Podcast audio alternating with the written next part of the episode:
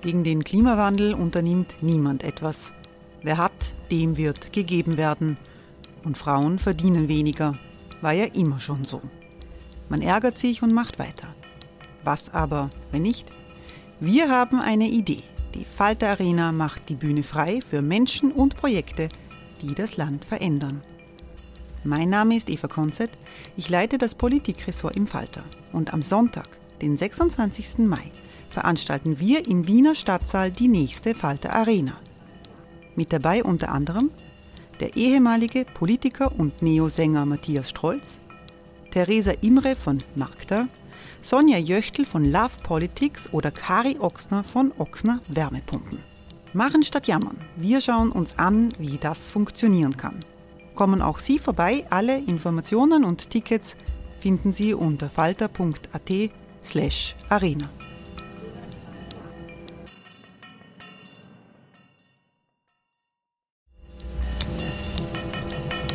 Falter-Podcasts werden durch Werbung unterstützt.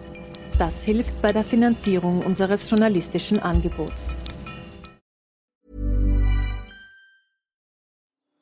Die Erderhitzung ist kein Gefühl, aber mit vielen Gefühlen verbunden. Sorgen etwa oder Angst. Eine Veranstaltung gegen diese Ohnmacht ist Tipping Time, eine Klimakonferenz der Zivilgesellschaft. Von 9.5. bis 11.5. findet Tipping Time in Kooperation von Globe Art, Solektiv und Tangente St. Pölten statt und lädt ein zu Diskurs, Diskussionen und Workshops mit namhaften Vortragenden wie Nikolai Schulz und Friederike Otto. Weitere Informationen finden Sie auf www.tangentesanktpölten.at.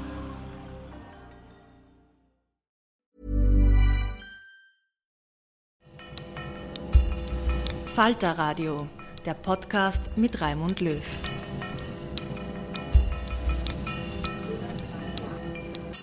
Sehr herzlich willkommen, meine Damen und Herren, im Falter. Wir und die Flüchtlinge. Das ist der Titel eines neuen Buches des Migrationsexperten Gerald Knaus. Und es ist der Titel dieser Sendung. Die Frage, wie Österreich mit Flüchtlingen und Migranten umgehen soll, ist von neuem ins Zentrum der politischen Auseinandersetzung gekommen. Bürgerliche, Konservative und Sozialdemokraten wissen nicht recht, wie sie auf die Demagogie der Freiheitlichen reagieren sollen, die Österreich am liebsten per Mauer und Grenzzaun zu einer Festung umbauen wollen. Es gibt tatsächlich mehr Menschen als in den letzten Jahren, die über die Grenzen kommen, vor allem über Ungarn, und die in Österreich um Asyl ansuchen. Aber fast die Hälfte der Flüchtlinge, die in Österreich registriert werden, etwa 40.000 von 109.000, befinden sich gar nicht im Land, weil sie Österreich wenige Tage nach der Registrierung verlassen. Die ÖVP hat trotzdem das Bild eines durch Flüchtlinge überforderten Landes gezeichnet. In der Europäischen Union blockiert Österreich den längst ausgemachten Beitritt Rumäniens und Bulgariens zur Schengen-Zone, um ein schärferes Vorgehen gegen Flüchtlinge durchzusetzen. In Stockholm wird es einen Sondergipfel der Europäischen Union zur Asylpolitik geben. Der Migrationsexperte Gerald Knaus stellt in dieser Sendung seine Thesen vor, wie Lösungen für humane Grenzen aussehen könnten, bei gleichzeitig besserem Schutz für Flüchtlinge und Migranten. Im anschließenden Gespräch im Bruno-Kreisky-Forum mit Robert Miesig geht es um die aktuelle Politik und die von der Rechten propagierten Mauern und Zäune. Das Ziel ist, zu versuchen, die europäische Politik zu beeinflussen. Vier Kapitel, das Ende der Scham, Österreich als Vorbild, Fragezeichen, Zypern, Deutschland, Afrika und eine realistische Utopie. Das Ende der Scham, und das hast du vielleicht angedeutet, äh, bezieht sich auf die Tatsache, dass wir heute einen katastrophalen Zustand haben an Europas Außengrenzen. Und dass wir in den letzten zwei Jahren einen Zusammenbruch hatten. Und man kann es nicht anders bezeichnen eigentlich das Ende der Flüchtlingskonvention in Europa. Äh, in den letzten zwei Jahren ist etwas passiert. Es gab immer Probleme an Europas Grenzen, es sind immer Leute gestorben, es gab immer Menschenrechtsverletzungen. Aber was in den letzten zwei Jahren passiert ist, ist, dass sich die europäische Öffentlichkeit und die Politik der Mitgliedstaaten der EU nicht nur daran gewöhnt hat, sondern es als unvermeidlich hingenommen hat, dass systematisch die grundlegendsten Konventionen Europas gebrochen werden. Und dafür gebe ich im ersten Kapitel ein paar Beispiele. Also das Entscheidende ist nicht, Ihnen zu erzählen, wie schlimm die Lage ist. Sie wissen das dass an der kroatisch-bosnischen Grenze Menschen ausgezogen, beraubt, geschlagen, ihre Arme gebrochen und sie zurückgestoßen werden nach Bosnien. Das hat der Europarat beschrieben in einem detaillierten Bericht des Anti-Folter-Komitees. Sie wissen auch, dass an der polnisch-belarussischen Grenze Menschen gepackt werden, äh, in den Urwald auch im Winter zurückgestoßen werden, Kinder, Frauen, Männer, entgegen aller europäischer Gesetze.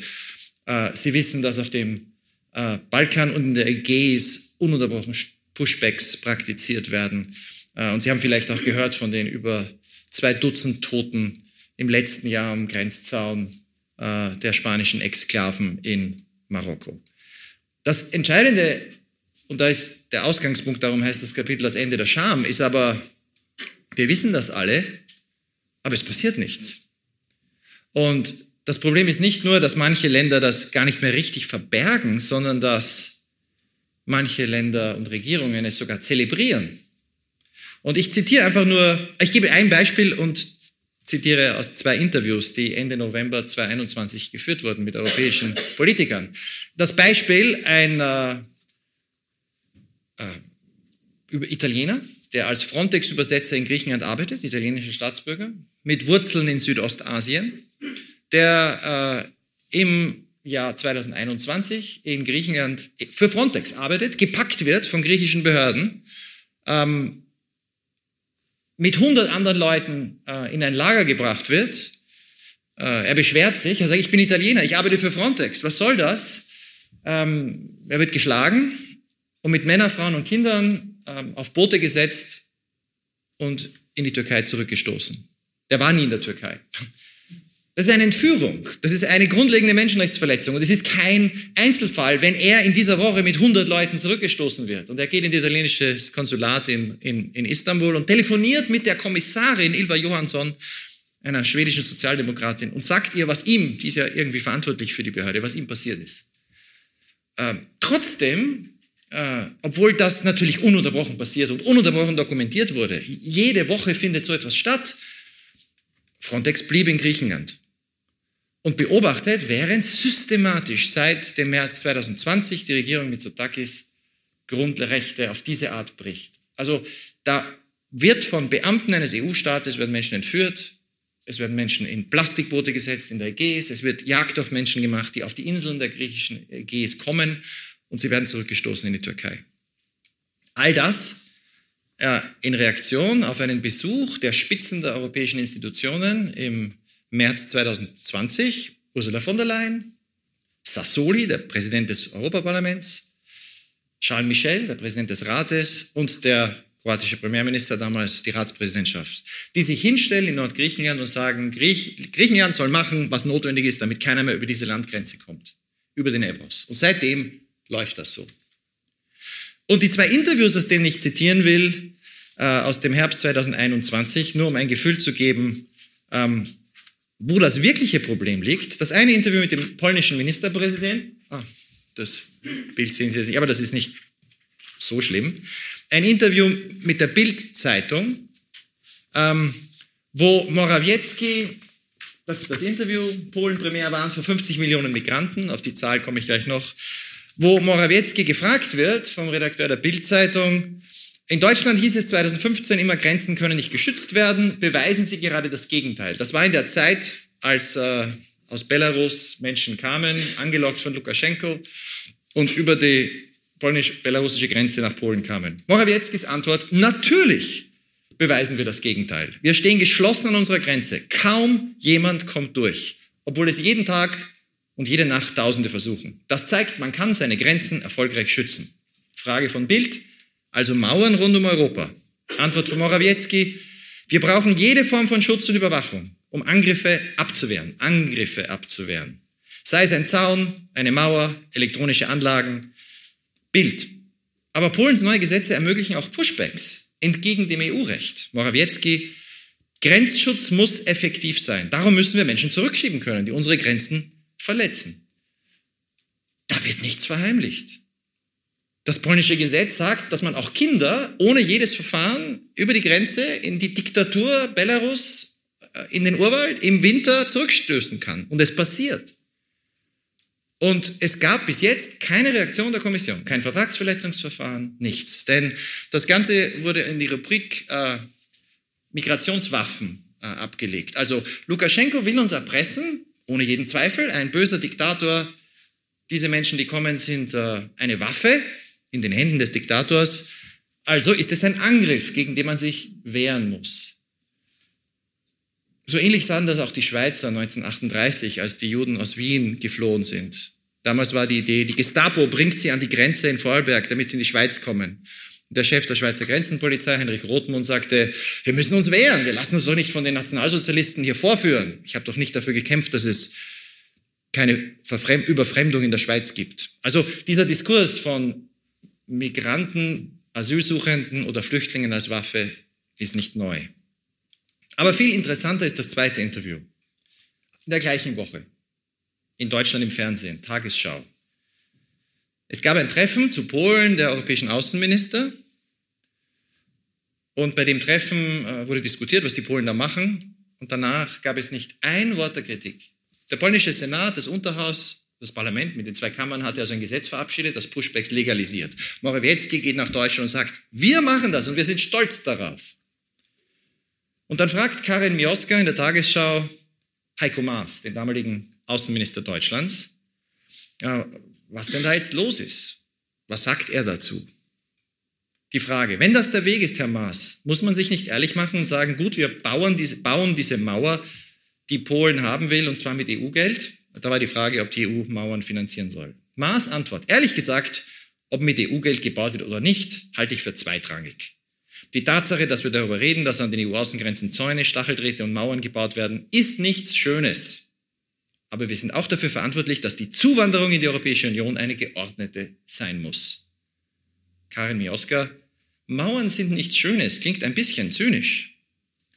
Eigentlich hat doch jeder, der an die Tür der EU klopft, zumindest erstmal das Grundrecht auf Asyl. Das wird den Menschen dort an der Grenze doch komplett verwehrt. Antwort von Heiko Maas, ich glaube, wir haben eine Verantwortung, die Aufnahmebereitschaft in Deutschland und in anderen Staaten aufrechtzuerhalten. Und es wird schwierige politische Diskussionen nach sich ziehen, wenn wir zulassen, dass wir erpresst werden. Kein Wort der Kritik. Wie ist das anders von dem, was die ÖVP heute in Österreich fordert oder die FPÖ, eine Mauer rund um Europa? Nicht sehr. Und da sind wir im Problem. Ich habe gestern auf Puls 4 auch diese Debatte mitverfolgt. Die Debatte erfolgte auf der Grundlage des die Frage war, soviel ich mich erinnere, ähm, hat die FPÖ bessere Konzepte? Man könnte in Deutschland eine Debatte im Fernsehen führen. Hat die AfD bessere Konzepte? Aber das Problem ist, dass die Konzepte, die am Tisch liegen, heute tatsächlich die sind, die vor fünf Jahren nur ein Viktor Orban oder in Deutschland die AfD vorgeschlagen hat. Und dass das nicht mehr theoretisch ist, das wird heute umgesetzt. So, jetzt springe ich über das zweite Kapitel wo es um Österreich geht. Darüber können wir dann in der Diskussion reden, über das österreichische Paradox. Und gehe direkt zu dem Ziel des Buches, nämlich Lösungen zu äh, skizzieren. Denn tatsächlich gibt es zum Glück eine Regierung, äh, es gibt mehrere, die das Anliegen haben, aber eine Regierung, die einen klaren Plan in ihrem Koalitionsvertrag vorschlägt, wie man damit umgehen soll. Und das ist die jetzige deutsche Koalition. In den Koalitionsverhandlungen, die sehr intensiv geführt wurden, die jetzige Innenministerin war da dabei. Der gerade heute ernannte Migrationsbeauftragte, damals Vizepremierminister von Nordrhein-Westfalen, Joachim Stamp, war dabei. Der jetzige deutsche Verteidigungsminister äh, Boris Pistorius hat die SPD-Delegation geleitet. Also die Schlüsselleute, die jetzige Staatssekretärin, parlamentarische Staatssekretärin der Grünen im Außenministerium war auch dabei. Das waren wirklich Leute, die wussten, worum es geht. Und die haben einen sehr, sehr guten Text geschrieben mit einer Strategie, ähm, das nicht zu akzeptieren. Und die Strategie beginnt, und das skizziere ich noch und dann können wir in die Diskussion gehen, äh, beginnt mit der Aussage, wir wollen irreguläre Migration reduzieren. Also das Ziel ist, irreguläre Migration nach Europa, zu Meer, zu Land, reduzieren. Aber, zweiter Punkt, wir wollen es auf der Grundlage der Menschenrechte machen. Pushbacks müssen aufhören. Wir unterstützen Seenotrettung. Das macht Deutschland jetzt auch, Finanzierung der privaten Seenotrettung. Ähm, und äh, das Leid an den Außengrenzen muss aufhören. Okay, aber wie macht man das? Also wenn die Pushbacks nicht mehr erfolgen, wie reduziert man dann irreguläre Migration? Und der Schlüssel ist in dem Satz, dazu brauchen wir Migrationspartnerschaften. Praxistaugliche Abkommen mit Drittstaaten. Und ich kenne die Debatte zu dem Thema jetzt seit vielen Jahren und viele, die dann sofort misstrauisch werden. Achtung, machen wir uns da abhängig von irgendwelchen anderen Ländern? Wie kann man denn? Meine Antwort ist sehr einfach. Wenn wir nicht abhängig sein wollen, dann haben wir entweder offene Grenzen ohne Kontrolle oder wir haben polnische Pushbacks. Polen ist nicht abhängig von Lukaschenka. Wenn wir aber weder offene Grenzen wollen, noch Gewalt an unseren Grenzen, dann ist der einzige Weg Diplomatie. Es gibt keine andere Möglichkeit. Wenn ein Boot heute, im letzten Jahr, sind die Hälfte aller Boote im zentralen Mittelmeer aus Tunesien gekommen nach Italien. Die Hälfte, nicht mehr Libyen, Tunesien. Wenn ein Boot aus Tunesien Richtung Europa fährt, dann gibt es drei Möglichkeiten für die europäische Politik. Zu sagen, jedes Boot, das Europa erreicht, kommt an. Und dann können die Leute einen Asylantrag stellen, das dauert dann in Italien derzeit drei Jahre, bis das endgültig entschieden ist. Erste Instanz, zweite Instanz. In der Zwischenzeit sind sie weitergezogen nach Frankreich oder Deutschland. Also wir haben eigentlich keine Kontrolle. Wer kommt, bleibt. Das war so 2016. 180.000. Im letzten Jahr 110.000, die nach Italien kamen, oder 105.000. Zweite Möglichkeit, wir machen offene oder verdeckte Pushbacks und arrangieren uns mit Libyen. Die libysche Küstenwache holt die Leute. Wir informieren sie, wo die Leute sind. Sie holt sie. Frontex hat Drohnen, schaut, wo die Boote sind und informiert nicht die Seenotretter und nicht die italienische Küstenwache, sondern nur die Libyer. Äh, oder Malta macht, auch vor wenigen Jahren geschehen, stellt private, äh, mietet private Boote an und macht die Pushbacks direkt nach Nordafrika, geheim. Das ist die zweite Möglichkeit. Das kann auch die Zahlen reduzieren. Die dritte Möglichkeit ist Kooperation. Aber mit wem? Nicht, nicht mit Libyen, das ist nicht möglich äh, rechtmäßig, weil in Libyen keine Garantie irgendwelcher Menschenrechte existiert. Und der Koalitionsvertrag sagt jetzt, was man braucht, sind Abkommen mit Herkunfts- oder Transitländern, wo man durch strategische Rückführungen, Abschiebungen, ähm, Menschen entmutigt, die am Ende kein Asyl bekommen. Und das muss ich dazu sagen, die meisten, die derzeit über das zentrale Mittelmeer kommen, kriegen am Ende in Europa kein Asyl. Die größten Gruppen sind Tunesier, Marokkaner, Ägypter, Bangladeschis. Es sind im letzten Jahr so viele Leute aus Bangladesch gekommen wie aus Syrien und Afghanistan zusammen über das Mittelmeer. Das heißt, die klassischen Flüchtlingsländer, die kommen, weil die ja früher über Griechenland kamen, wo die Pushbacks sind, gar nicht mehr richtig in die EU. Die, die in Italien, die, die in Österreich oder Deutschland heute noch ankommen, das sind vor allem Syrer und Afghanen, ähm, die waren zum Großteil schon länger in der EU. Die reisen eigentlich aus Griechenland weiter. Also was man machen müsste, steht im Koalitionsvertrag, ist Angebote an Transit- und Herkunftsländer, die realistisch sind und, und das ist der zweite Punkt, irreguläre Migration reduzieren, legale Migration ausbauen. Und das trifft sich jetzt sehr gut, dass in Deutschland die Bereitschaft da ist und ohnehin auch der Bedarf zu sagen, ja eigentlich wäre es doch vernünftig, wir bieten Ländern, mit denen wir kooperieren wollen, auch legale Arbeitsmigration an, mehr Stipendien. Und wie Kanada bauen wir das Resettlement, also die Aufnahme, geordnete Aufnahme von Flüchtlingen aus. Und jetzt wurde jemand ernannt, um solche Abkommen zu verhandeln. Wie könnte das aussehen konkret? ich warne davor, auf eine europäische Lösung zu warten, weil die Europäer, die meisten Europäer finden das, was Orban und Polen macht, sehr gut. Die meisten haben damit kein Problem. Sie sind auch nicht betroffen, weil die Asylanträge werden in Österreich gestellt und in Deutschland und in Frankreich. In vielen Ländern nicht. Aber wenn Deutschland jetzt sagt, wir gehen voran, wir verhandeln jetzt mit einem Herkunftsland wie Gambia. Wir haben 5000 ausreisepflichtige Gambier im Land. Wir reden mit Gambia und sagen, okay, wir machen ein Abkommen. Die meisten Gambier bleiben. Derzeit sind 100 Abschiebungen pro Jahr. Das würde 50 Jahre dauern. Absurd. Ähm, die meisten Gambier bleiben. Die Straftäter und Gefährder, eine bestimmt kleinere Zahl, nehmt ihr sofort zurück. Weil die dürfen nach dem Recht sowieso diese Chancenaufenthalt, äh, das ist ausgeschlossen, ab einer gewissen Schwere von Straftat. Die nehmt ihr zurück, aber das sind einige hundert. Die anderen werden legalisiert. Aber ab jetzt gibt es einen Stichtag, ab dem nehmt ihr die, die dann kommen. Dafür bieten wir legale Migrationsmöglichkeiten. In den Arbeitsmarkt eine bestimmte Zahl, wie das Deutschland derzeit auf dem Westbalkan anbietet. Oder Stipendien. Und dazu bieten wir andere Dinge, das steht alles in diesem Koalitionsvertrag äh, von wirtschaftlicher Kooperation, Anreize, Interessen. Das Ziel ist es, legale Mobilität auszubauen. Und wenn man dann über Tunesien oder Marokko nachdenkt, warum nicht auch darüber nachdenken, den Ländern das anzubieten, was sie bis in die 80er Jahre hatten? Visafreies Reisen für ihre Touristen. Die hatten das. Wenn diese Länder uns helfen, human irreguläre Migration zu reduzieren. Und das ist jetzt die Herausforderung. Wenn das nicht gelingt, und damit schließe ich schon, dann haben wir den Status quo und der wird sich verschärfen. Der Status quo ist, dass jedes Jahr, im letzten Jahr 2000 Menschen ertrinken. Dass die Pushbacks und Gewalt an den Grenzen weitergeht. Egal welche Berichte wir lesen vom Europarat, von Olaf, Urteile der europäischen Gerichte in Straßburg, in Luxemburg, Berichte der NGOs, Berichte der Medien, das hat alles nichts genützt. Es hat in Griechenland und in Kroatien nichts verändert. Das wird weitergehen.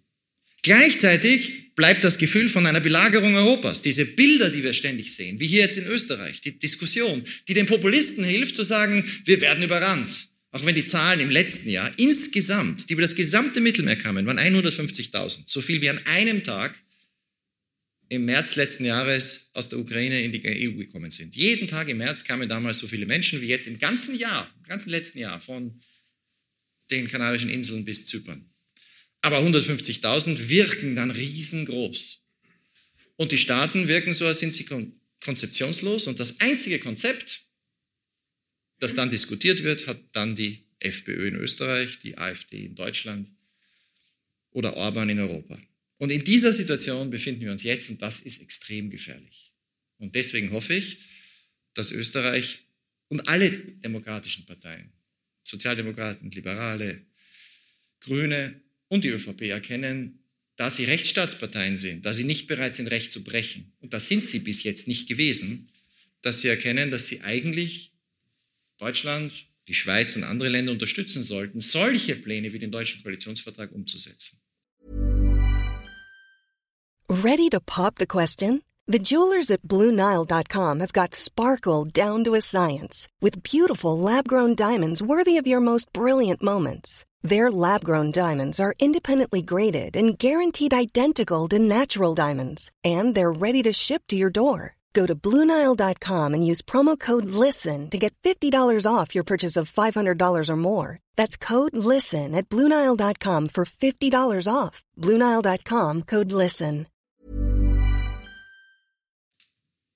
Und Das ist unter anderem ein Grund, warum ich jetzt hier bin und dafür werbe. Ich hatte ein kurzes Gespräch mit Frau Edstadler, ich werde den Innenminister besuchen. Ähm, ich rede auch, Anfang des Jahres war ich bei der äh, SPÖ in Klagenfurt.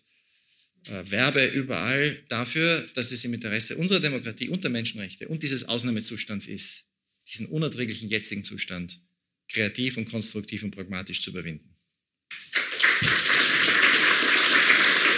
Für für diesen ersten Aufschlag und Input. Und ich möchte jetzt gleich ein paar Fragen stellen, die das Ganze, auch das, auch sozusagen die Dilemmata der europäischen Flüchtlingspolitik deutlich machen. Aber ich möchte beginnen mit dem, was du am Schluss gesagt hast. Du warst beim SPÖ-Präsidium in Klagenfurt.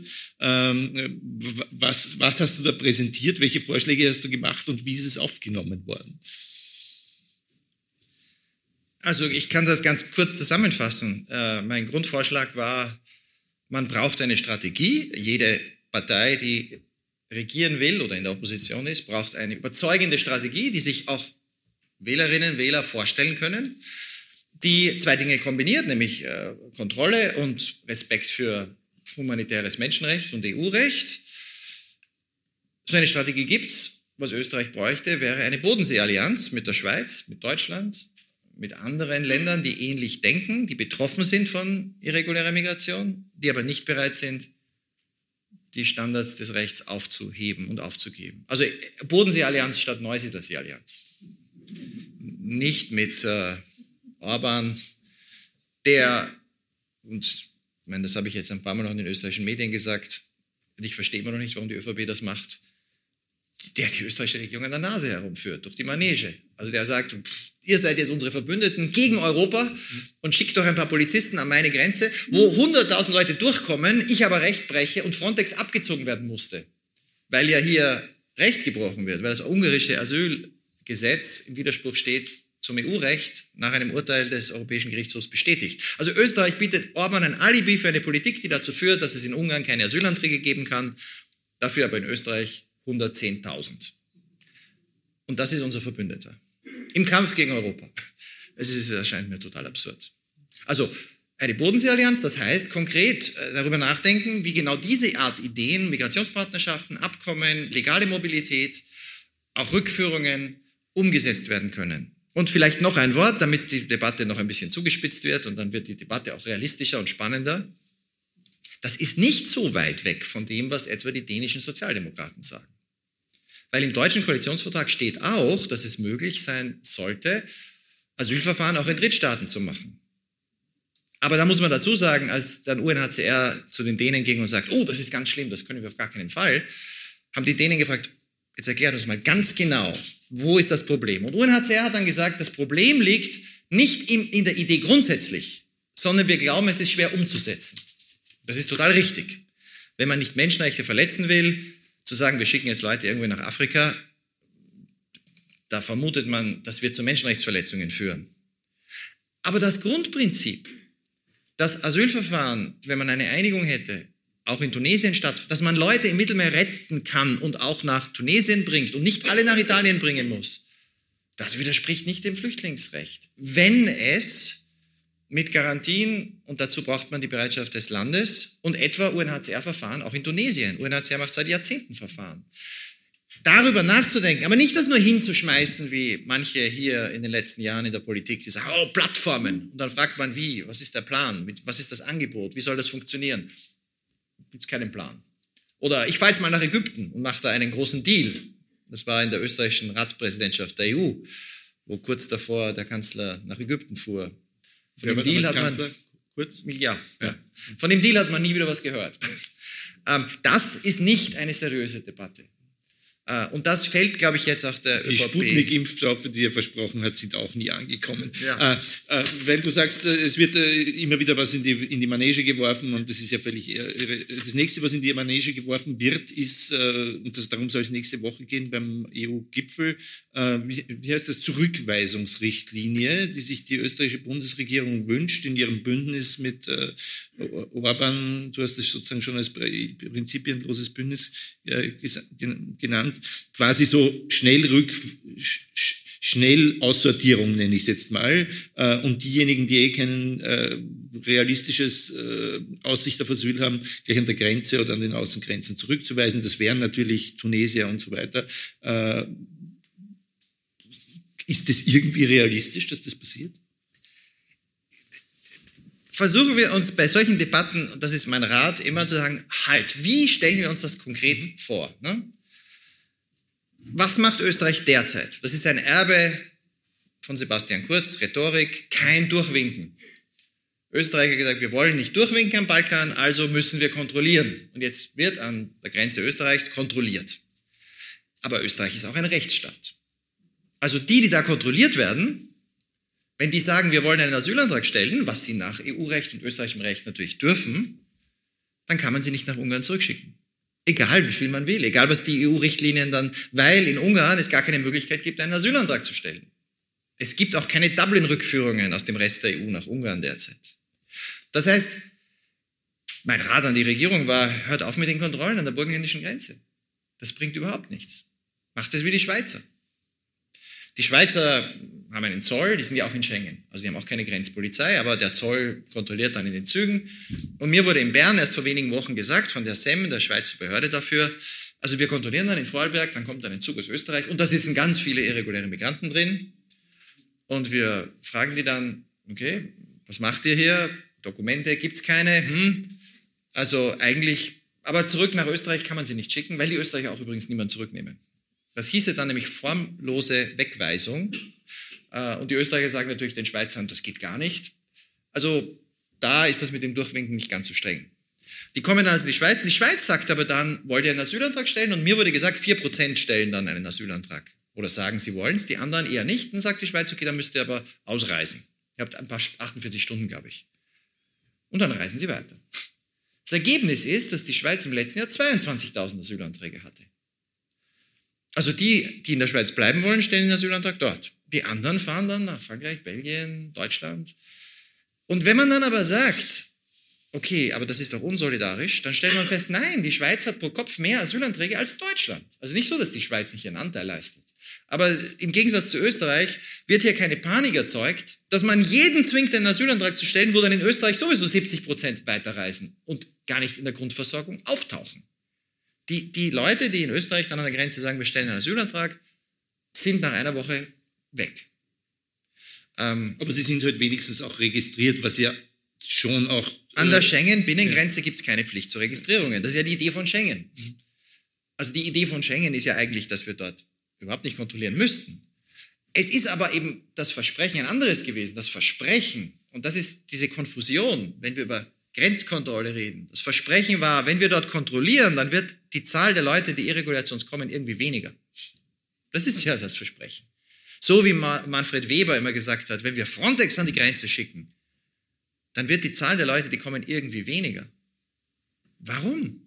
Frontex ist an Recht gebunden. Grenzpolizisten, die sich an EU-Recht halten, schicken niemanden zurück über die Grenze. Die registrieren die Leute und sagen, okay, Rückführungen müssen im Rahmen des Gesetzes erfolgen. In der EU wäre das Dublin, äh, in die Türkei zurück. Auch da muss man eine Zulässigkeitsprüfung machen. Und wenn die Bedingungen in der Türkei nicht gegeben sind mit Garantien für Asylverfahren, dann kann man die Leute gar nicht zurückschicken. Das heißt, Grenzpolizisten, das ist wahrscheinlich der wichtigste Gedanke, Grenzpolizisten verhindern keine einzige irreguläre Migration. Ob sie im Burgenland stehen oder an der Außengrenze der EU. Daher sagt Orban, und das habe ich in dem Buch, in dem Kapitel äh, Frontex oder Grenzpolizei war nie das Problem beschrieben, Orban war anfangs total gegen Frontex. Der hat gesagt, wozu brauche ich die? Das sind die Helfer der NGOs. Weil so ein dänischer oder österreichischer Grenzpolizist an meiner Grenze, wenn der auf wen stößt, der sagt dem ja, Asyl, ja, okay, der bleibt da. Orban sagt, er will Soldaten an der Grenze, die sich nicht an dieses Recht halten. Das, was wir heute an der polnisch-belarussischen Grenze haben. Der Zynismus, könnte man sagen, ist der, dass wir uns formal an die Menschenrechte halten, äh, auch als österreichisches Gemeinwesen, also das stellst du ja richtig dar, ähm, aber dass man sich quasi zynisch schon froh ist, dass irgendwo anders sich Leute nicht an die, an, an, an, an die rechtsstaatlichen Prinzipien halten. Das ist doch der Status quo. Ja, aber hier ist etwas Interessantes, da du es ansprichst. Ein Wort zum zweiten Kapitel. Das zweite Kapitel ist nämlich Österreich als Vorbild, Fragezeichen. In den vier Jahren 2018, 19, 20 und 21,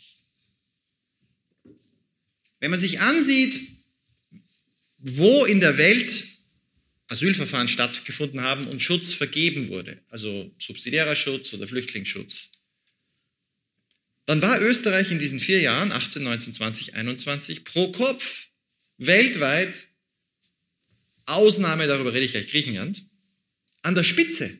Kein Land hat so viel Menschen Schutz gegeben wie Österreich in diesen vier Jahren. Das waren, wie Sie wissen, die vier Jahre, in denen Sebastian Kurz der dominierende Politiker im Land war. Österreich hat pro Kopf, also in den vier Jahren insgesamt 56.000 Menschen Asyl gewährt. Ähm, pro Kopf ist das höher als Deutschland, Luxemburg, Frankreich, jedes andere Land. Und die, in Griechenland ist es etwas höher, aber in Griechenland sind die, die dann Asyl bekommen, sofort weitergezogen. Also da ist die Hälfte, die dort Asyl bekam, nicht mehr dort.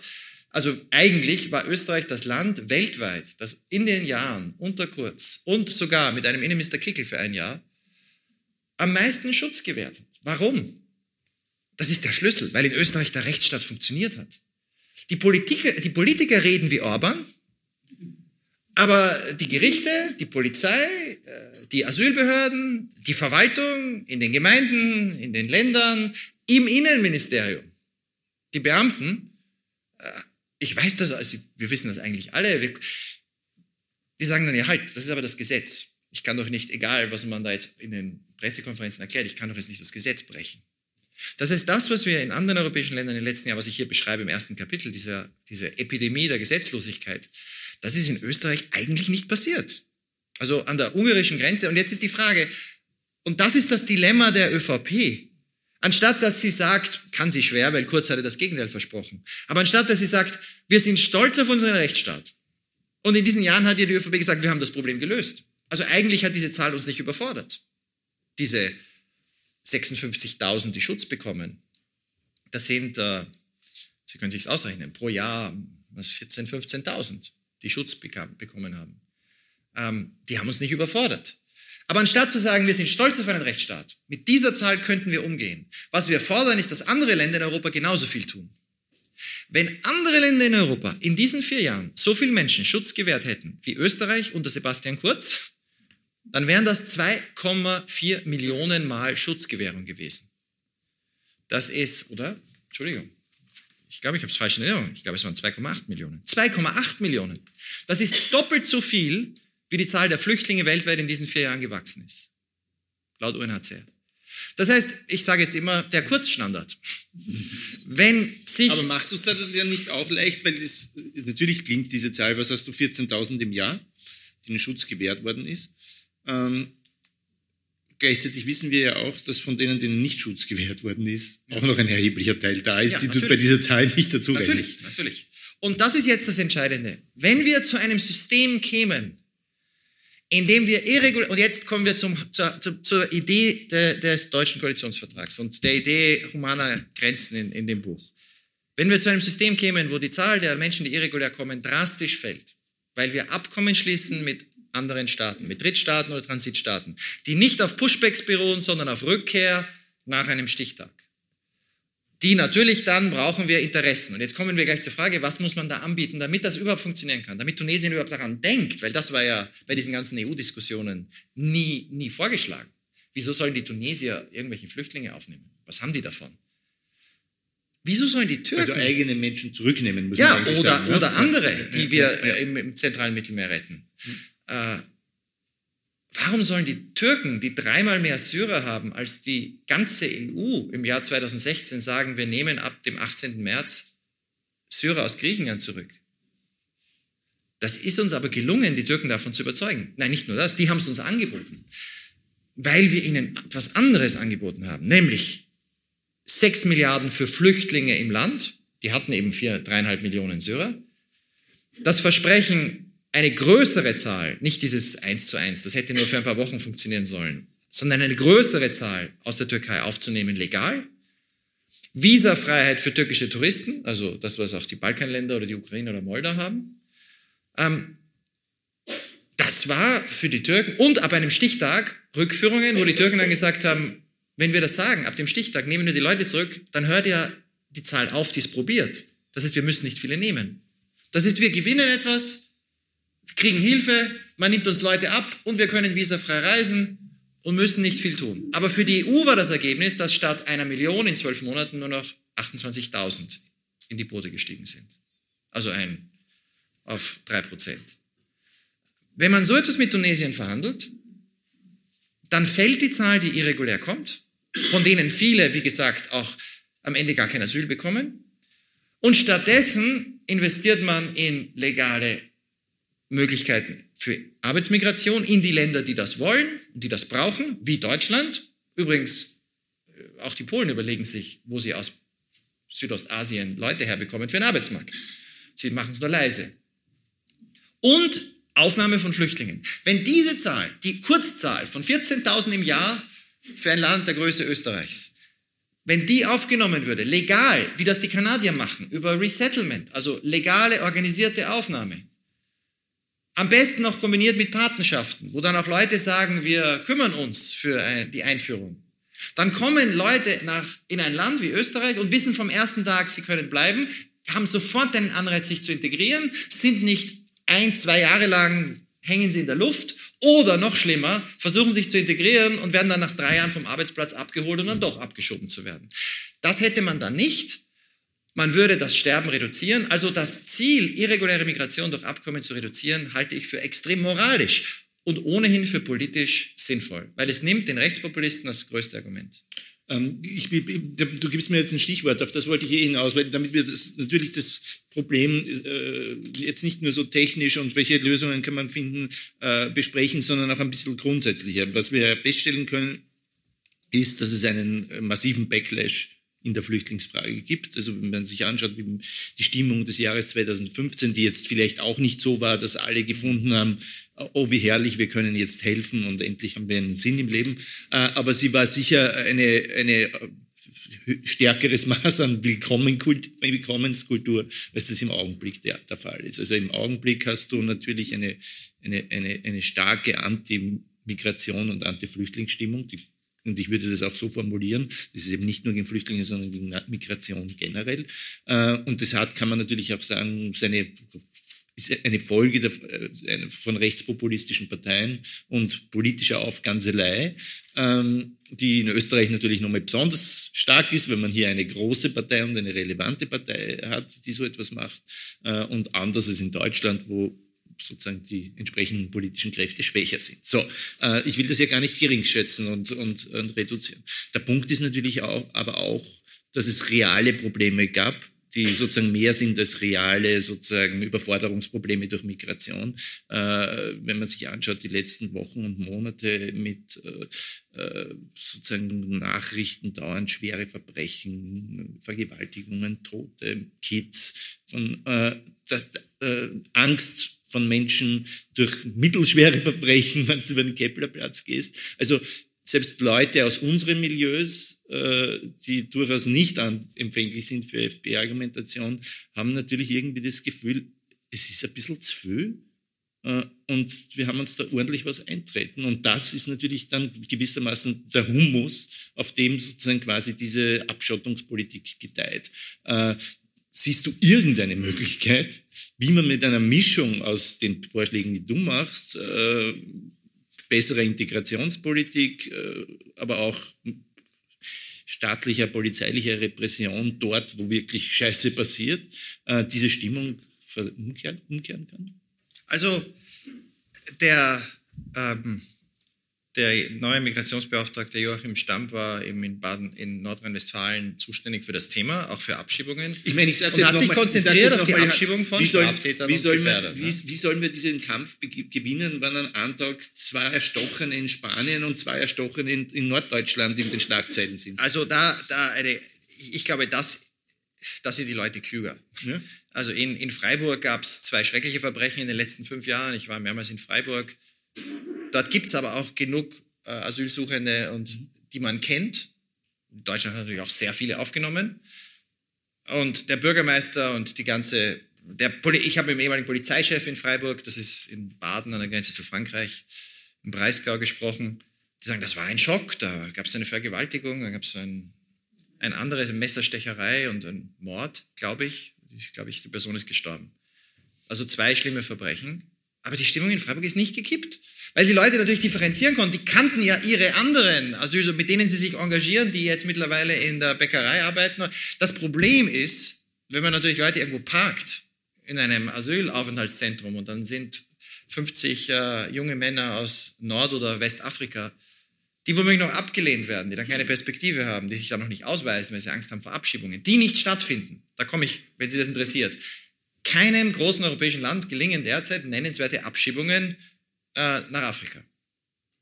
Das ist egal, ob der Innenminister Horst Seehofer heißt oder Nancy Faeser, ob das Frankreich ist oder Salvini oder Spanien oder das heißt Leute, die irregulär kommen, die dann keine Perspektive haben, die dann abgelehnt werden ähm, und die dann irgendwo am Rand, das schafft Probleme. Und darum ist es auch sinnvoll zu sagen, das wollen wir äh, stoppen. Aber eben human. Aber wir wollen stoppen. Wir wollen versuchen, das zu reduzieren. Es bringt nichts. Wir müssen einen Weg finden, dass Menschen aus Nigeria sich nicht auf den Weg machen, über die Sahara oder Menschen aus Westafrika nach, äh, zu den Kanarischen Inseln mit Fischerbooten. So, das schafft Probleme. Aber es ist jetzt auch in Deutschland, ich meine, wir erleben ja, vielleicht nur das einzuordnen, wir haben, das letzte Jahr war das Jahr der größten Flüchtlingsbewegung seit den 40er Jahren. Hm. Also die Überforderung, die, über die wirklich viele Leute reden, zu Recht, in, in Ausländerämtern, in, in Gemeinden, Unterbringung, das liegt daran, dass es noch nie so viele Flüchtlinge gab seit den 40er Jahren in Deutschland oder Österreich oder in der EU. Aber das sind eben Ukrainerinnen. Hm? Ja. Neun von zehn sind die Ukrainerinnen. Wenn wir den Krieg nicht hätten mit der Ukraine, dann gäbe es in Deutschland in diesem Jahr 150.000 Asylsuchende. In diesem Jahr. In diesem, Im letzten Jahr, ja. 2022. Ähm, Das ist kein Vergleich mit, den, mit der Million, die 2015 kam. Aber die Kombination aus einer, und für die Ukrainer ist die Bereitschaft immer noch groß zu helfen.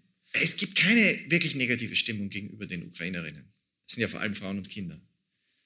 Also das, die Frage ist die praktische. Mir sagte ein anderer Staatssekretär eines Bundeslandes in Deutschland erst vor kurzem, welcher fragte, was macht, was macht ihr, wenn noch eine Million kommen? Wenn es eine Frühjahrsoffensive von Putin gibt, noch einen Angriff aus dem Norden, aus Belarus auf Kiew und wenn noch einmal eine Million Frauen mit Kindern, die ja schon zurückgekehrt sind, wiederkommen. Und dann war die Antwort, äh, das wird richtig schwierig, da müssten wir noch mehr Turnhallen, da müssten wir noch mehr Hotels anmieten, das ist sehr, sehr teuer. Das war Politiker in einem großen deutschen Bundesland. Wir würden es schaffen. Also da hatte ich kein, da ist ein Gefühl, ja, wir sind am Anschlag, es ist schwierig, aber keine Überforderung. Wenn dann aber diese Rhetorik, die ja auf Tatsachen beruht, dass äh, Asylsuchende kommen, womöglich Leute aus Ländern, die dann so wieder abgelehnt werden, die aber alle bleiben werden, weil es keine Rückführungen gibt. Und das ist, man hat das Gefühl, wir haben die Kontrolle verloren. Und dann passieren solche Zwischenfälle. Das vermengt sich dann und das macht es Populisten extrem einfach. Weil sie dann, und jetzt zurück zu Österreich, ja wirklich sagen können, was ist das Konzept dieser Regierung? Was ist der Vorschlag der jetzigen österreichischen Regierung? Ah, die Balkanroute schließen? Im letzten Jahr kamen mehr Leute als bevor Kurz versucht hat, die Balkanroute zu schließen. Das ist total gescheitert. Und mittlerweile steht dort überall ein Zaun und ja, aber es hat keiner ein wirkliches Interesse. Also die Kroaten prügeln zwar Leute, aber jeder, der da verprügelt wird, ist beim dritten Mal trotzdem durch. Weil die Kroaten keinen polnischen Zaun bauen wollen zu Bosnien. Da müssten sie, der polnische Zaun, der wurde in sechs Monaten gebaut. Das es gibt einen, es, erst einmal, es gibt die EGS. Ja. Ist schon nicht einfach rüberzukommen. Es gibt einen Zaun zwischen Mazedonien und Griechenland. Ja, der Zaun, das ist äh, ein paar Kilometer. Okay, es gibt einen Zaun, okay, Viertel mit Seitenteil. Okay, äh, es gibt einen Zaun zwischen... man hört auch wenig von Rückführungen aus Mazedonien, okay. Nordmazedonien nach Griechenland, weil die Griechen überhaupt kein Interesse haben, äh, irgendwen zurückzunehmen. Mhm. Es gibt einen Zaun zwischen äh, der Türkei und Bulgarien. Ja. Äh, wahrscheinlich entlang des Flusses, des Evros, Ja, entlang, also es, nein, nein, der Evros ja. ist zu Griechenland. Ja, da gibt es ja, an der Landgrenze, da, das ist ziemlich militarisiert und ziemlich dicht kontrolliert. Da ist es sehr schwer, irregulär durchzukommen. Hm. Dann gibt es einen Zaun, der gibt schon länger, viele Jahre, zwischen Bulgarien und der Türkei. Ähm, und dann, und dann zwischen, Griechen, äh, zwischen der, äh, Ungarn und Serbien. Und zwischen Ungarn und Serbien und auch Ungarn und Kroatien. Das hat Orban ja fertiggestellt.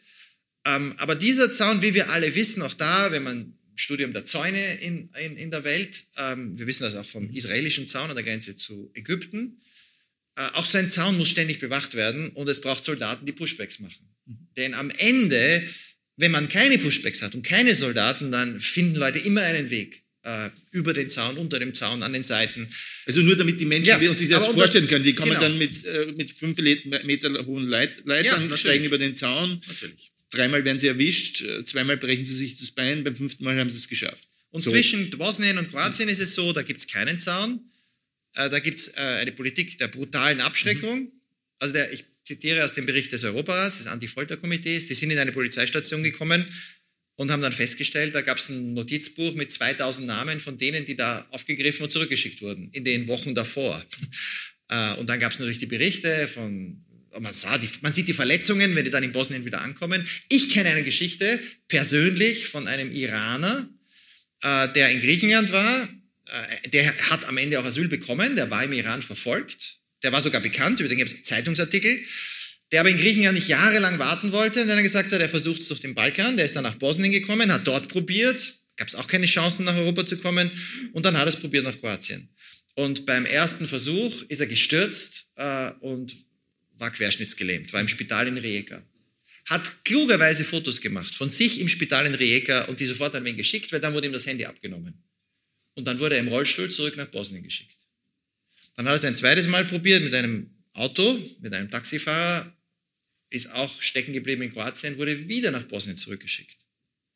Zum Glück gab es dann einen äh, Außenminister eines EU-Landes, der gesagt hat, okay, den nehmen wir nachdem über den Fall berichtet wurde. Ähm, ich meine, da werden Leute im Rollstuhl, anstatt dass man sagt, okay, könntest du einen Asylantrag stellen, wir prüfen das, zurückgeschickt. Aber er, er, auch er wurde nicht gestoppt. heute sind in den bosnischen Lagern, die, die vor vier Jahren dort waren, die sind nicht mehr dort. Das heißt, wir haben hier eine in jeder Hinsicht absurde Politik. Mein Vorschlag sowieso an die österreichische Politik und an die Europäer wäre, die Balkankontrollen ganz aufzugeben. Überhaupt nicht mehr zu kontrollieren, auch, auch nicht auf den in den Balkanländern. Diese Länder sollen alle das Visasystem der EU übernehmen, dass niemand mehr, so wie im letzten Jahr nach Serbien, einfach manche Länder einfach Leute fliegen nach Serbien, um dann irregulär zu kommen. Im letzten Jahr Burundi, Tunesien, Indien. Wenn diese Länder die gleichen Visa-Bedingungen haben wie die EU, dann wäre das Ziel, dass die in fünf Jahren Schengen beitreten. Ah, und wir konzentrieren uns auf die echte Außengrenze. Denn um nach Serbien zu kommen, muss man ja erst durch Griechenland und Bulgarien durch. Also es ist ja nicht so, dass diese Asylsuchenden im Westbalkan entstehen. Das heißt, wir würden uns die Brutalität ersparen, die sowieso nichts nützt. Weil im Balkan stoppen wir niemanden. Also die jetzige Idee auch der mancher in Österreich, Frontex am Balkan zu stärken, manchmal sind Dinge wirklich total absurd. Die Europäische Kommission schlägt, ich meine, wir haben viel über Österreichs Veto bei Schengen, ist nicht nachvollziehbar und war auch für alle österreichischen, viele Österreicher, die daran, sogar die ÖVP-Parlamentarier im Europaparlament, total überraschend, weil das war nie die Politik. Lassen wir das. Aber auch die Kommission schlägt vor, Bulgarien und Rumänien müssen zu Schengen. Mit guten Gründen. Und schlägt im gleichen Moment vor, mehr Frontex am Westbalkan. Warum soll irgendwer, der von Griechenland ohne Grenzkontrolle bis nach Dänemark nur durch Schengen-Länder fahren kann, nach Bosnien gehen? Was soll dann diese Idee? Wir stärken jetzt Frontex an der Grenze zwischen Bosnien, Serbien und Serbien und Nordmazedonien, wenn wir gleichzeitig sagen, zwischen Griechenland, Bulgarien, Rumänien äh, und Slowakei, Ungarn und, und, und Deutschland und Österreich schaffen wir alle Grenzen ab. Das ergibt keinen Sinn. Also tatsächlich wäre es klüger zu sagen, wir konzentrieren uns auf die Außengrenze, wir überlegen uns, was für ein Angebot brauchen wir, wie verhandeln wir mit der Türkei oder mit Tunesien oder mit Marokko oder mit Herkunftsländern. Gut, aber die Außengrenze ist natürlich breiter gestreut, da hat man dann auch Weißrussland. Äh, natürlich. Und mit Lukaschenko kann man auch nicht verhandeln. Das war ein großes Thema während der Koalitionsgespräche. In dem Moment, als die Koalitionsverhandlungen stattfanden, war das ein großes Thema. Und daher steht im Koalitionsvertrag, und das ist durchgegangen, das haben die Liberalen, die Grünen und die Sozialdemokraten akzeptiert, dass man in solchen Fällen, wenn man sich nicht erpressbar machen will, auch prüfen soll, dass dann man die Leute zwar hereinlässt, aber die Asylverfahren dann in einem Drittstaat stattfinden. Also die Idee wäre dann gewesen, zu versuchen zu verhandeln, damit man Lukaschenkos Spiel unterläuft. Das war ja wirklich zynisch. Der hat Leute angelockt, nach Minsk gebracht, dann an die Grenze gebracht und dann womöglich noch gestoßen. Gell? Dass man sagt, wir reagieren nicht, wie er es will, dass wir da jetzt die Kinder in den Urwald zurückstoßen. Und da sind ja auch sehr viele Menschen gestorben. Sondern wir sagen, okay, wenn jetzt aber ein Iraker kommt, wir nehmen ihn zwar auf, wir machen eine äh, Zulässigkeitsprüfung, aber wir haben eine Einigung mit einem Land, Moldau, dass die Verfahren dort sind, also nicht in der EU. Es geht ja nur um das Signal, dass Lukaschenko seine Tickets nicht mehr verkaufen kann. Und das steht im deutschen Koalitionsvertrag. Das haben sogar die Grünen akzeptiert. Also die Möglichkeit, Asylverfahren in einem Drittstaat zu machen. Weil ansonsten wieder das Dilemma. Entweder man ist erpressbar, Lukaschenko macht, was er will, und wir haben einfach offene Grenzen, oder wir reagieren mit Gewalt. Aber ist nicht sozusagen das Problem, dass ich jetzt schon so in unserem Gespräch, ich, ich frage auch ein bisschen erratisch, aber ich glaube, auch das ergibt eine Art von äh, gerade Linie, äh, zeigt, dass es einfach äh, nicht praktikabel ist, was auch immer. Also sozusagen völlig klar, wir können da draufhauen, äh, die Rechtsradikalen und Rechtspopulisten und die populistisch äh, verseuchten äh, Konservativen, die bilden, die streuen Sand in die Augen, äh, man könne die Migration reduzieren oder fast auf Null stellen und die, die sogenannte irreguläre besonders, indem man Zäune baut und dann schickt man irgendwelche Leute hin, äh, Polizisten und äh, so. Und jeder weiß, das wird trotzdem nicht kontrolliert. Die Zäune gibt schon. Das wird trotzdem eine irreguläre äh, Dings bleiben. Progressive sagen, wir wollen sozusagen dieses wie du es nennst, äh, quasi System des Schreckens an der Außengrenze, das ist die tödlichste Grenze der Welt, äh, ist ein Zitat aus dem. Das wollen wir nicht. Wir wollen die Menschenrechte achten, aber gleichzeitig wollen wir auch das juristische System achten. Wir haben Asylrecht. Das Asylrecht ist ein Menschenrecht. Das gilt für diejenigen, die positiv ein Asylverfahren abschließen, äh, woraus logischerweise folgt, die, die kein positives Asylverfahren äh, abschließen, müssen zurück. Und um sozusagen den Druck, äh, weil ja sozusagen viele die Asyl sagen, eigentlich migrieren wollen äh, und das das einzige Nadelwerfen für Migration ist, äh, wollen wir reguläre Migration ermöglichen. Äh, und das wäre die Lösung.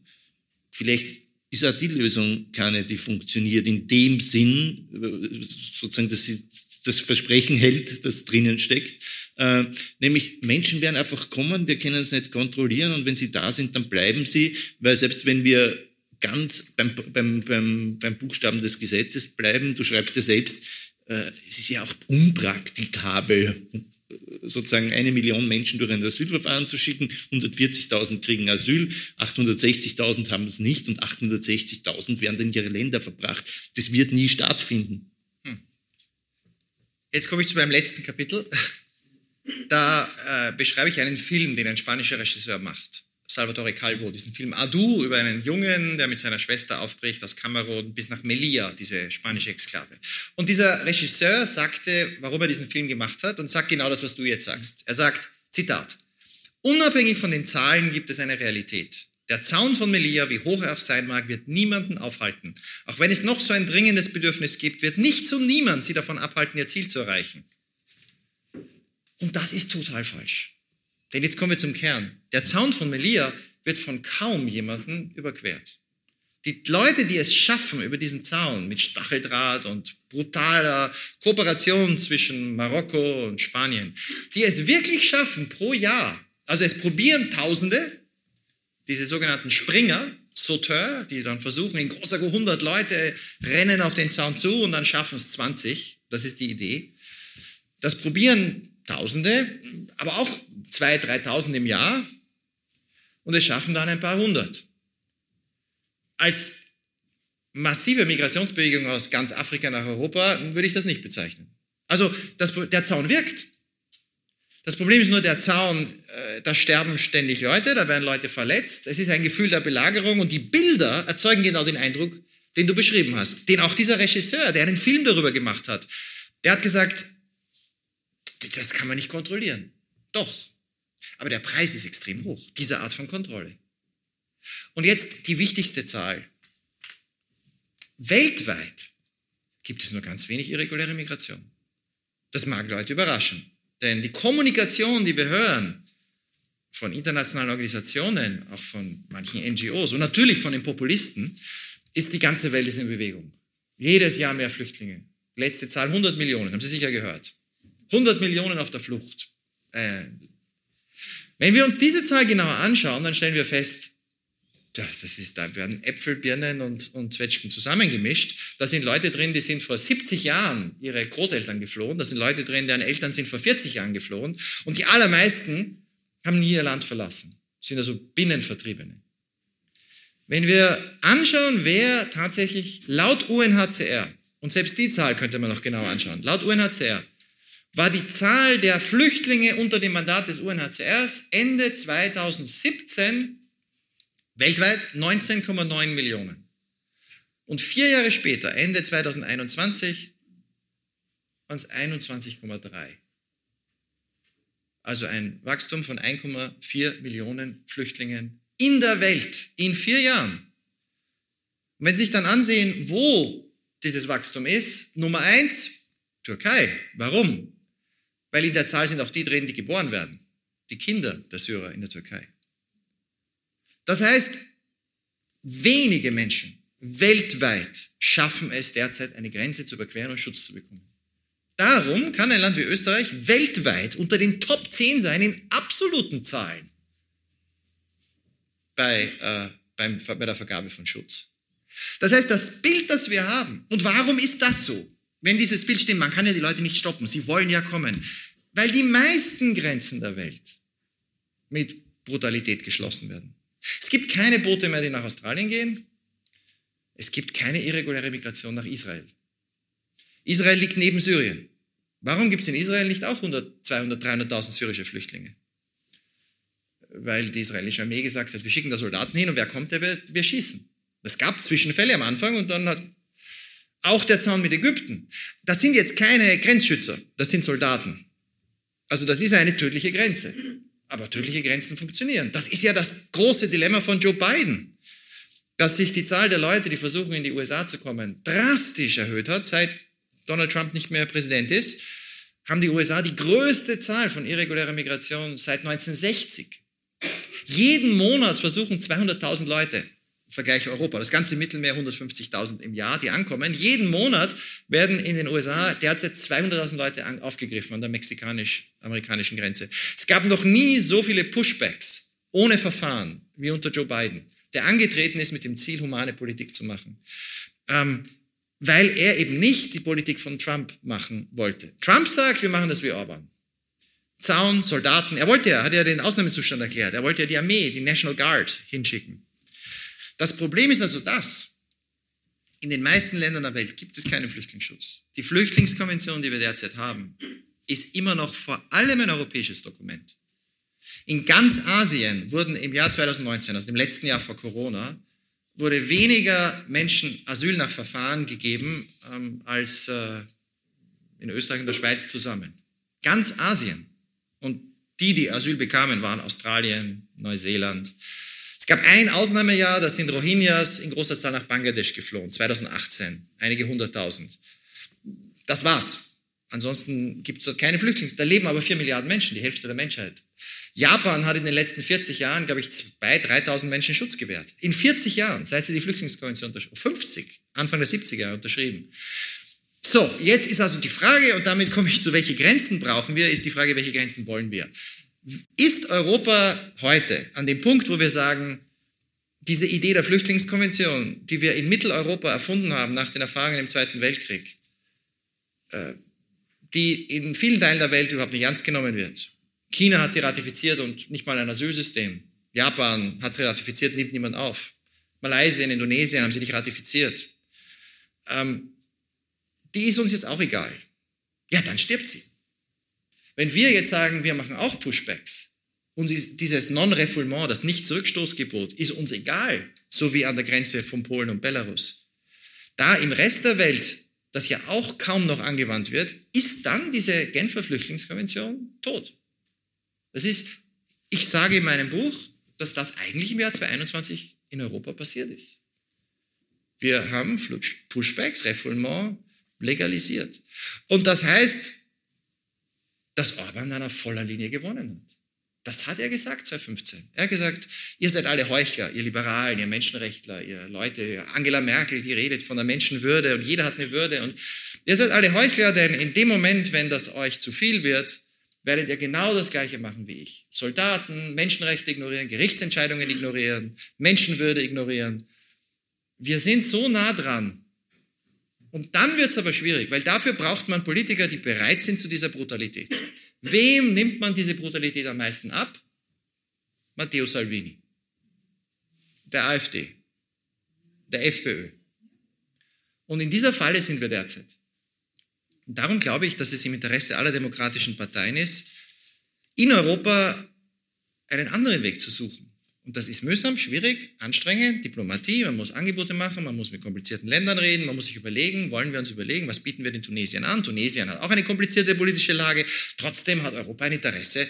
Oder wir sagen, wir lassen das jetzt so weiterlaufen, wie es jetzt ist, führen absurde Gespräche in Brüssel, wo es um Diskussionen geht, die nie was bewirken, die nie zu einem Ergebnis führen ähm, und lassen das laufen. Und das ist extrem gefährlich. Und es ist besonders gefährlich für ein Land wie Österreich, aufgrund der Kombination, dass Österreich den Rechtsstaat nicht einfach geopfert hat, dass also alle, die aus Griechenland wegziehen, alle in Österreich einen Antrag stellen, auch wenn dann zwei Drittel weiterziehen, gibt Österreich immer noch recht viel Schutz. Gleichzeitig aber die Regierung sagt, das ist eine Katastrophe. Ja, wenn es eine Katastrophe ist, dann ist ja relativ klar, wo, das, wo, wo, wo der Grund ist, nämlich in der Rechtsstaatlichkeit. Ja, und dann kommt ein Herr wie heißt der, Waldhäusel? Oder Kickel. Oder Kickel. Sie sind aus der Sprache. Und sagt, ja, Ich meine, das versteht doch jedes Kind. Wenn das eine Katastrophe ist und die Lösung und das Problem ist die Rechtsstaatlichkeit, dann machen wir das doch in Österreich wie in Ungarn. Und das ist das Fatale. Das ist ja total logisch. Und darum verstehe ich auch, dass Pro 7, äh, Pro, äh, Puls 4 gestern die Diskussion, es ist natürlich desaströs. Eine Fernsehdiskussion unter dem Titel hat die FPÖ die besten Konzepte für Migration. Aber ich verstehe, warum diese Diskussion geführt wird, weil was ist derzeit das Konzept der Regierung für Migration? Also wir, wir, wir sind wirklich an einem Wendepunkt. Und daher glaube ich auch, dass der deutsche Koalitionsvertrag so wichtig ist, dass es äh, Parteien braucht, äh, äh, andere Länder, die versuchen, wir wollen das nicht opfern, wir versuchen, wir versuchen an den Außengrenzen, weil noch was, es geht nicht um die Flüchtlingskonvention. Was wir hier brechen, ist alles. Auch die Menschenrechtskonvention, die europäische, verbietet Pushbacks. Auch die Folterkonvention verbietet Pushbacks. Auch die Kinderrechtskonvention. Alle, das gesamte Fundament der Konventionen, die seit den 40er Jahren entwickelt wurden, werden hier systematisch gebrochen. Wollen wir das? Wenn nicht, müssen wir was tun. Das Gespräch von Robert Miesig mit dem Migrationsexperten Gerald Knaus fand am 2. Februar 2023 im Bruno Kreisky Forum statt, bei dem ich mich sehr herzlich für die Zusammenarbeit bedanke. Das neue Buch von Knaus mit dem Titel Wir und die Flüchtlinge können Sie im Falter Buchversand bestellen. Ich verabschiede mich von allen, die uns auf UKW hören. Aktuelle Debatten zur Migrationspolitik können Sie regelmäßig im Falter verfolgen. Ein Abonnement des Falter ist eine gute Idee, damit Sie auf dem Laufenden bleiben. Alle Informationen dazu gibt es im Internet unter der Adresse abo.falter.at. Ursula Winterauer hat die Signation gestaltet, Philipp Dietrich betreut die Audiotechnik im Falter. Im Namen des gesamten Teams verabschiede ich mich bis zur nächsten Sendung.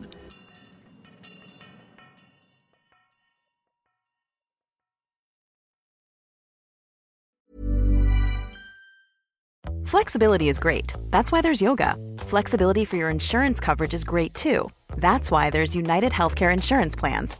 Underwritten by Golden Rule Insurance Company, United Healthcare Insurance Plans offer flexible, budget friendly coverage for medical, vision, dental, and more. One of these plans may be right for you if you're, say, between jobs, coming off your parents' plan, turning a side hustle into a full hustle, or even missed open enrollment. Want more flexibility? Find out more about United Healthcare Insurance Plans at uh1.com. Planning for your next trip? Elevate your travel style with Quince. Quince has all the jet setting essentials you'll want for your next getaway, like European linen, premium luggage options, buttery soft Italian leather bags, and so much more and is all priced at 50 to 80% less than similar brands. Plus, Quince only works with factories that use safe and ethical manufacturing practices.